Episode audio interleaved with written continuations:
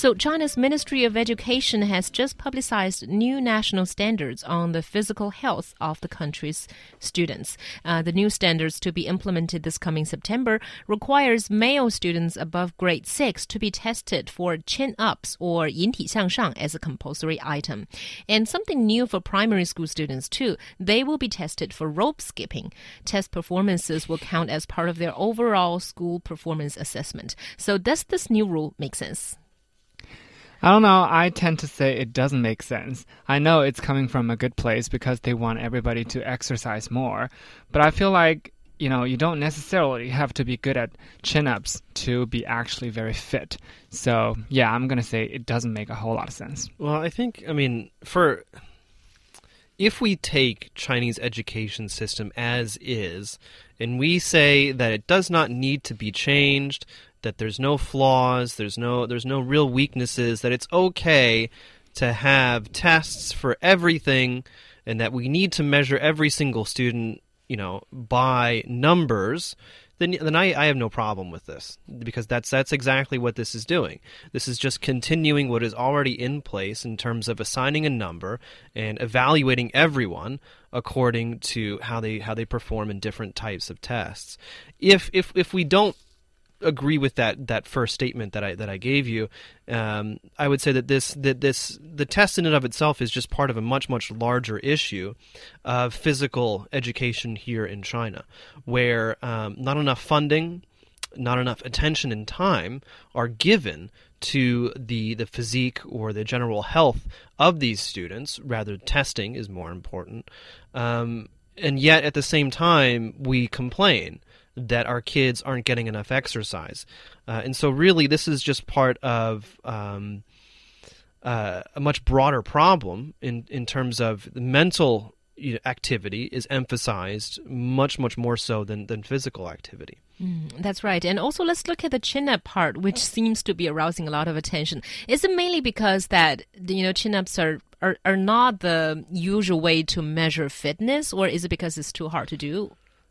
I would say it's very hard to do because, you know, this may not paint me in a very good light, but back in the day when I still had to take PE lessons, I could barely do one or two chin ups. So, if according to their standards, um, you need to do at least four in order to pass the seventh grade, and if you are a 12th grader, you have to do nine, then there's no possible way for most Chinese students that age to pass. Yeah, and that's the thing. I mean, when I was in middle school, uh, and so by, by American physical education standards, I mean, and it's going to vary from place to place, but when I was in middle school, chin ups were part of um, our evaluation, but it was also long distance running. It was also um, participation in sports events and, and things like that. Uh, but chin ups, yes, that that was part of the evaluation. And I remember the only kid that could do more than one pull up or chin up was a small, scrawny kid. Because the thing about pull ups and chin ups is that the lighter you are, right? The less actually the less muscle you have somehow, what? it's actually easier to do, yeah. right? Because you weigh less. Yeah. Um, and so for my part, you know, um, I've been lifting weights for about two years now, uh, and I have yet to even attempt a chin up or a pull up, mostly because I know I know how hard they are, and I don't want to look like a complete fool when I'm in the gym. Yeah, but you know, also thinking on another angle, you know, pull up or chin ups, they are a very effective way of training the upper body are, yeah. muscles. And you know, to say that okay, some students are good at it and some people are just not good at it. You know, you know, people who are lighter in weight are better at it. This is like saying, you know, some people are good at maths while other people are good at physics, or you know, people are going to be different, right? So if students are going to different, you know, and we just have to design well, standardized tests for them. No, so. we don't. That's that. That's that's the biggest problem problem because we now we have these standards and we have these tests, but does that does that with that does it come a curriculum? And I don't think it, and, and not necessarily. All they're saying is that these are the testing standards. These are the measurement standards. Uh, but unfortunately, the Gaokao and other tests are still supreme. Uh, and so physical education and these types of things um, aren't going to be emphasized to a great degree, no matter what the standards are. Uh, and so really what we're going to see is kids who are lighter or more physically inclined are going to have uh, the better scores out of all this. Yeah, that's also my problem. I mean, if you are just uh, focusing on the actual healthness, uh, uh, then fine, no problem. But if you are actually attaching scores to that, and if you fail to pass a certain score, and then you will not be able to pass your uh, grades, and then you will not be able to go on to take the Gaokao, then of course that's going to be a big problem. Mm, yeah, and uh, in fact, I think I just uh, my my mother knows this kid who is a uh, ninth grader, so about to go to a high school, and she's extremely good at sports. So she got the full mark in sports. I forgot whether it's twenty or thirty, but it does count in the Zhongkao. So basically, mm -hmm. she was able to go to a very very good score, while her academic scores may maybe still good, but not that good. But the PEs gave her a lot of extra strength.